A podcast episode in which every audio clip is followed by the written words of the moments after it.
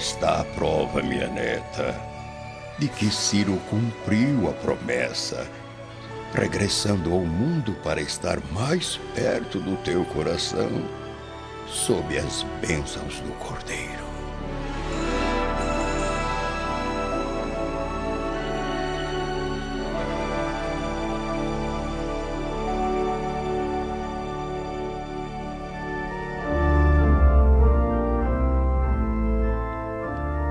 Ainda em companhia do espírito iluminado de Cneio Lúcius, Célia tem o coração profundamente comovido com a revelação do avô.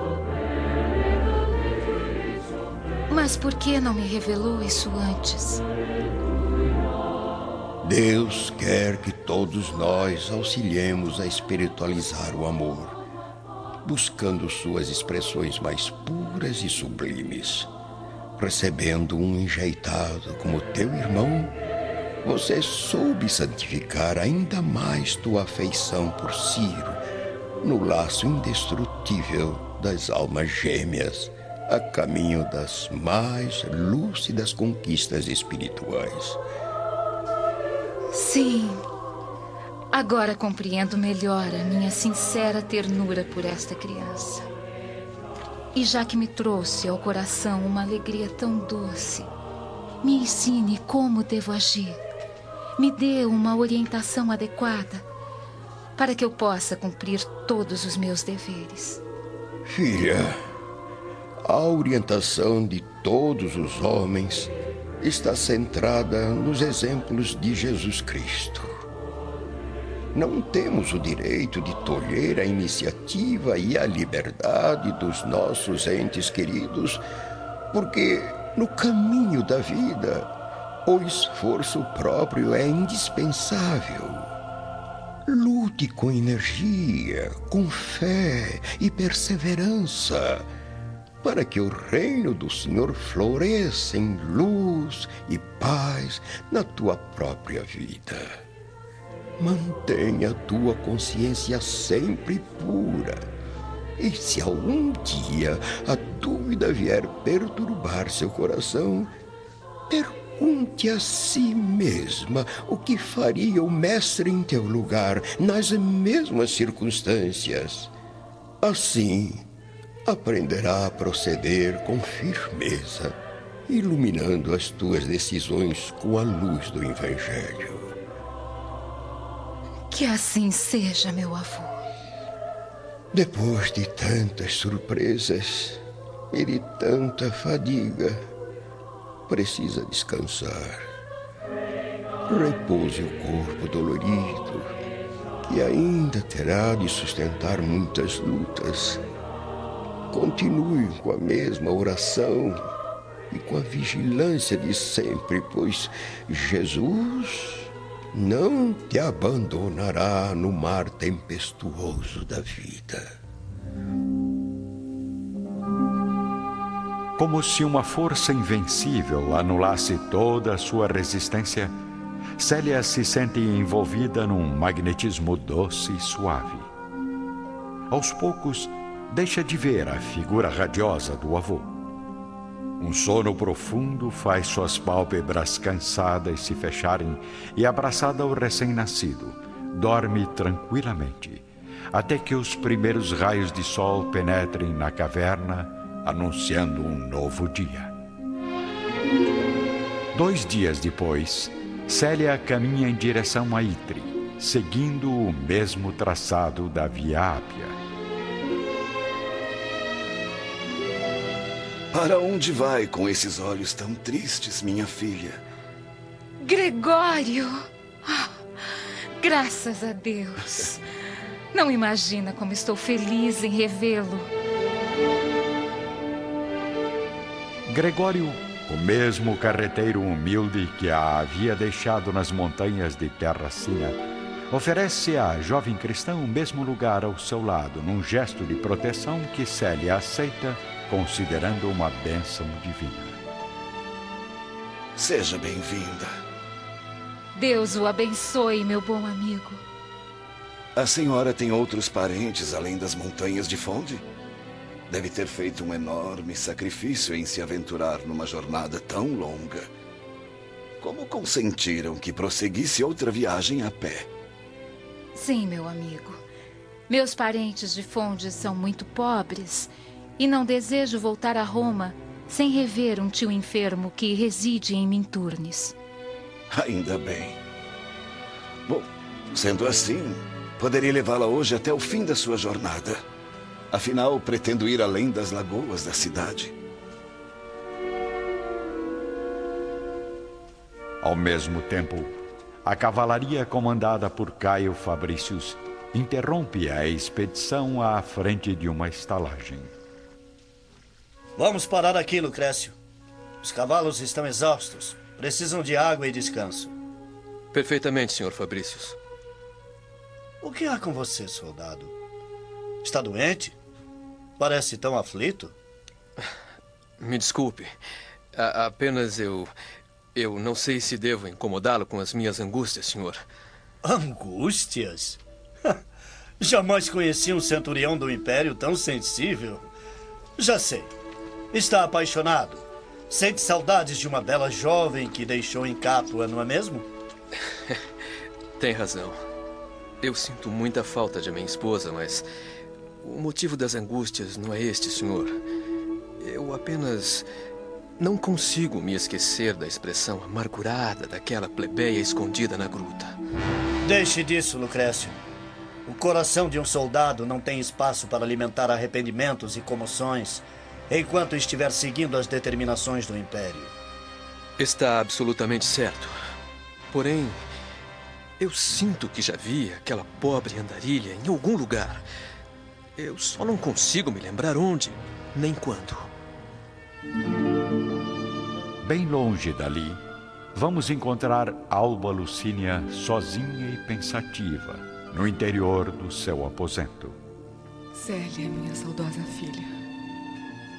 Esteja onde, quando ou com quem estiver, saiba que sua mãe ora por sua alma dia e noite clamando às forças celestes que aguardem de todas as ameaças, de todos os perigos da estrada da vida. Desde que você partiu desta casa, expulsa pela intolerância das nossas leis, jamais consegui lavar a minha consciência, minha filha. Nem todas as lágrimas do mundo podem aliviar a dor de um coração materno que perde um filho para a tradição hipócrita de uma sociedade decadente. Ao cair da tarde, Célia atinge os arredores da cidade de Minturnes. Chegamos, minha filha. Muito obrigada, Gregório. Jesus é testemunha da sua bondade sincera e leal. que Deus a acompanhe. Célia observa com os olhos amargurados a partida de Gregório, contemplando em seguida a paisagem maravilhosa que se forma à sua frente.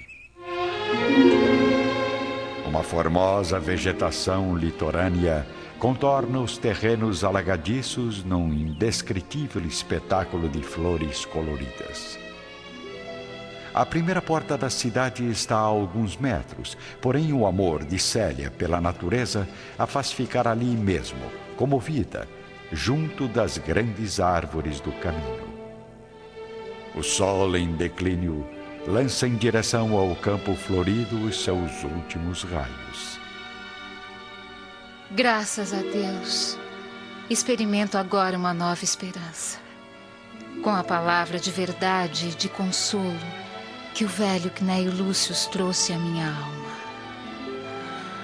Obrigada, Jesus. Obrigada por vossas graças sublimes e infinitas. De repente, uma enorme tempestade se forma no céu e Célia se vê novamente sozinha e abandonada, entregue às razões do próprio destino. Senhor, Tende piedade de nós. Enquanto isso, em Roma, Elvídio Lúcio conversa intimamente com o sogro em seu gabinete particular. Fico feliz em saber que o senhor conseguiu saldar suas dívidas com os comerciantes. Sim, Ovídio. Mas a solidão tortura minha mente. Ainda não fui capaz de solucionar minhas dívidas com o passado. Entendo, meu sogro. É mesmo difícil esquecer a figura bondosa e alegre de Julia Spinter. Mas a que dívidas o senhor se refere? No início da noite, a jovem filha de Elvídio Lúcius está desesperada, sem conseguir encontrar nenhum abrigo, nenhuma hospitalidade da natureza, como a segurança da caverna onde havia passado uma noite. Não chore, pobrezinho. Tenho fé em Jesus e na piedade alheia. Correndo sem rumo pelas fileiras de casebres próximos da estrada, Célia repara numa choupana rodeada de laranjeiras. Atraída por algum detalhe que seu coração aflito não consegue explicar, ela segue a trilha que conduz ao casebre, se dirigindo à porta. Por favor, me ajude! Há alguém nesta casa! Pelo amor de Deus! Preciso de abrigo para uma pobre criança. Após tentar por alguns minutos, a jovem cristã acaba desistindo, acreditando não haver ninguém naquela humilde residência. Porém, quando começa a caminhar de volta em direção às árvores.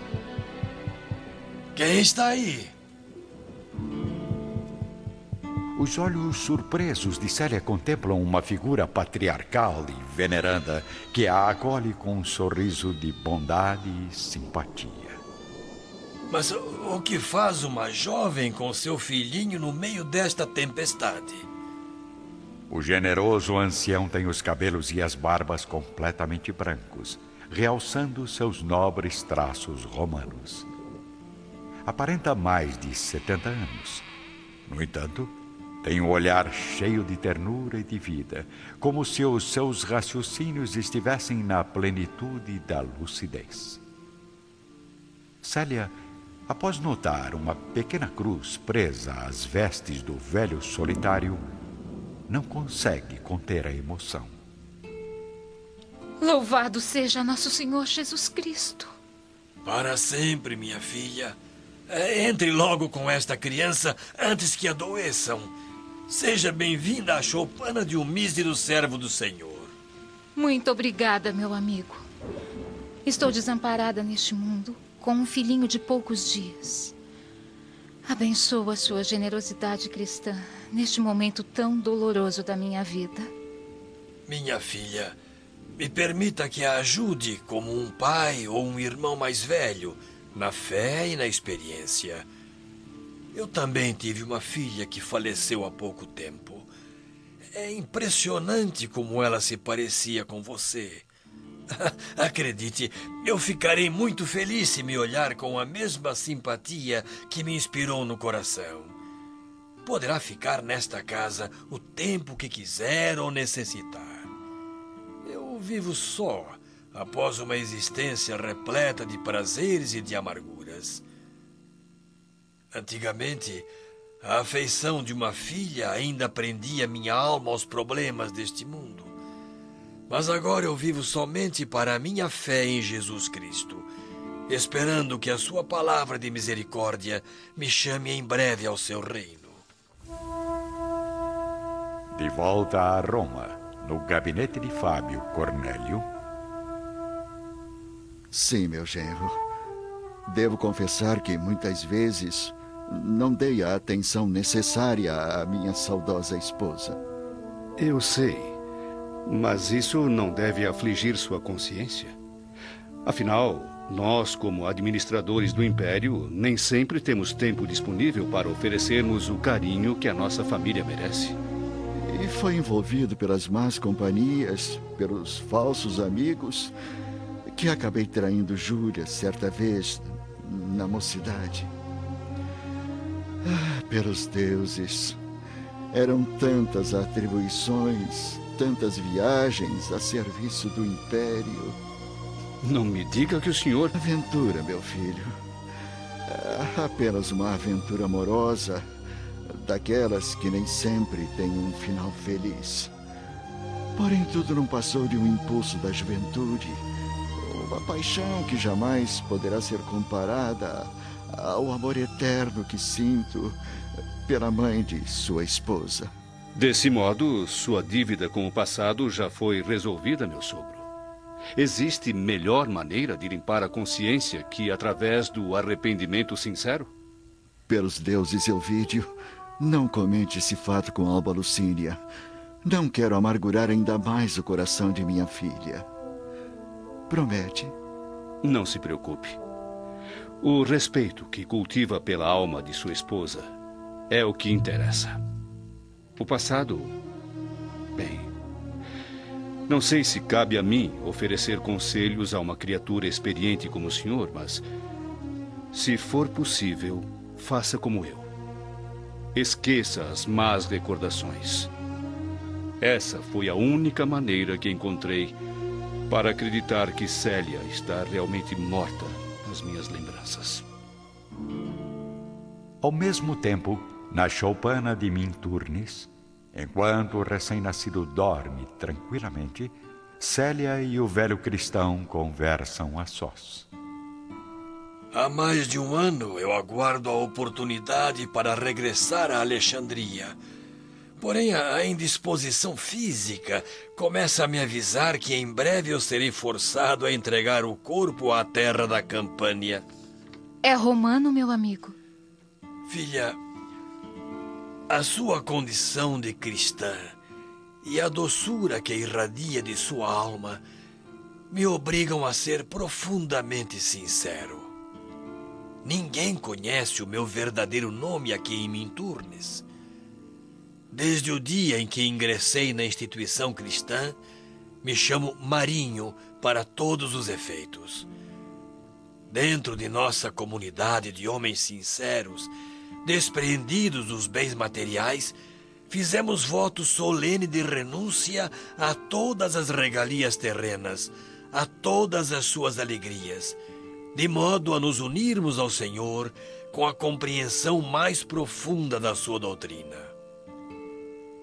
Enquanto os ditadores do império tramam a morte do cristianismo, supondo aniquilar a crença em Jesus com o suplício dos adeptos, fora de Roma se organizam forças poderosas que hão de agir no futuro em defesa das ideias sagradas.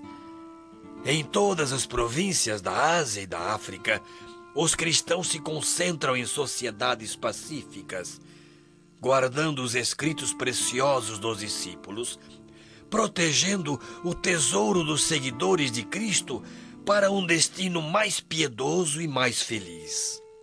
Mas isto é maravilhoso. A ninguém mais eu poderia confiar o que revela você esta noite, levado por um estímulo no coração.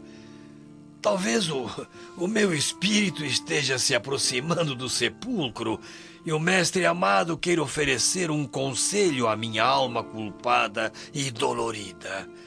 Há qualquer coisa que me força a confessar os desvios e as incertezas de meu passado. Eu não posso explicar o que é.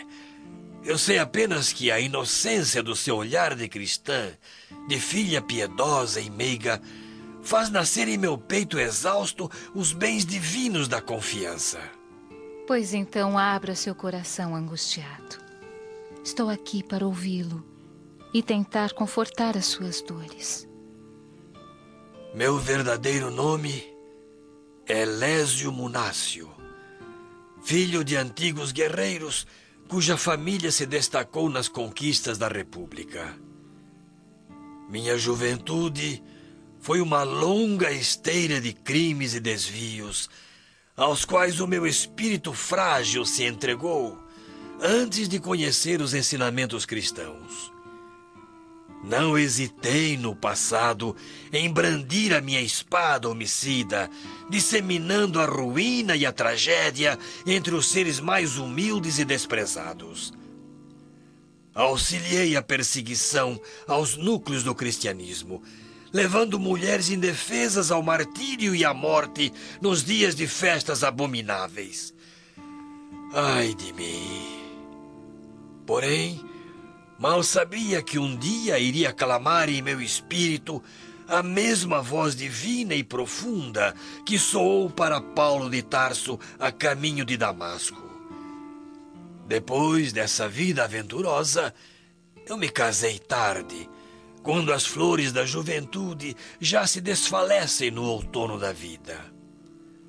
Para conquistar o afeto da companheira, eu fui obrigado a gastar o impossível, lançando mão de todos os recursos sem preparação espiritual, eu construí o lar sobre a mais triste indigência. Em pouco tempo, uma filhinha graciosa vinha iluminar as trevas dos meus pensamentos sobre o destino. No entanto, atormentado pelas pressões de Roma, que nos forçava a manter o nosso padrão de vida social, eu senti que a pobre esposa, repleta de ilusões, não dividiria comigo o cálice da pobreza e da amargura. Assim, não demorou muito para o meu lar permanecer ultrajado e deserto.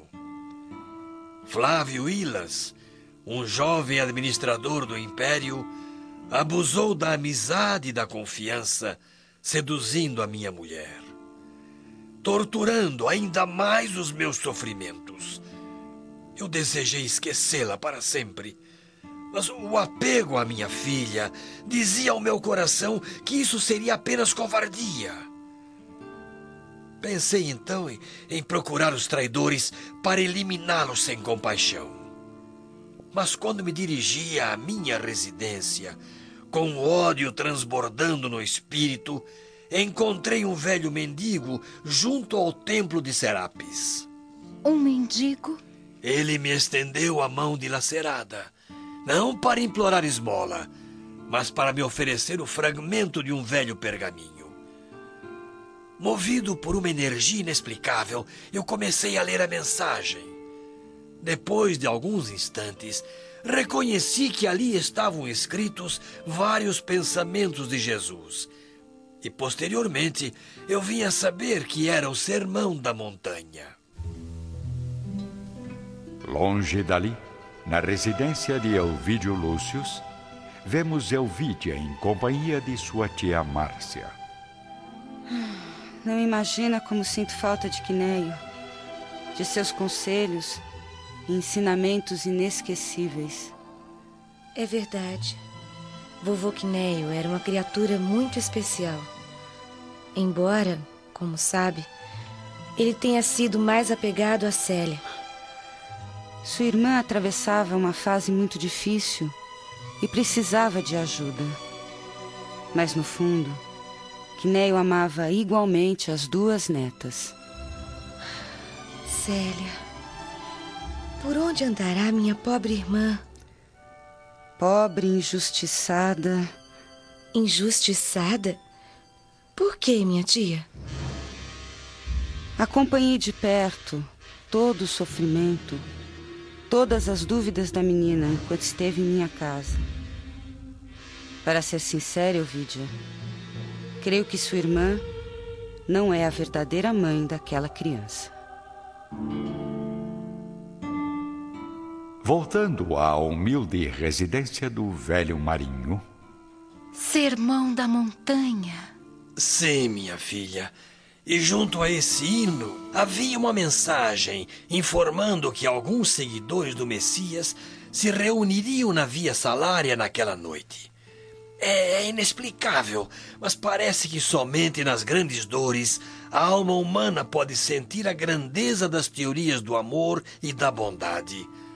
Assim, acabei voltando para casa sem cumprir os meus desejos vingativos. Em seguida, uma força interior me convenceu a partir rumo à Assembleia Cristã. Lá se congregavam homens sofredores e humilhados, criaturas humildes, juntamente com alguns cidadãos romanos. Se reuniam para ouvir a boa nova. A palavra de Jesus constituía um consolo suave e uma energia misteriosa.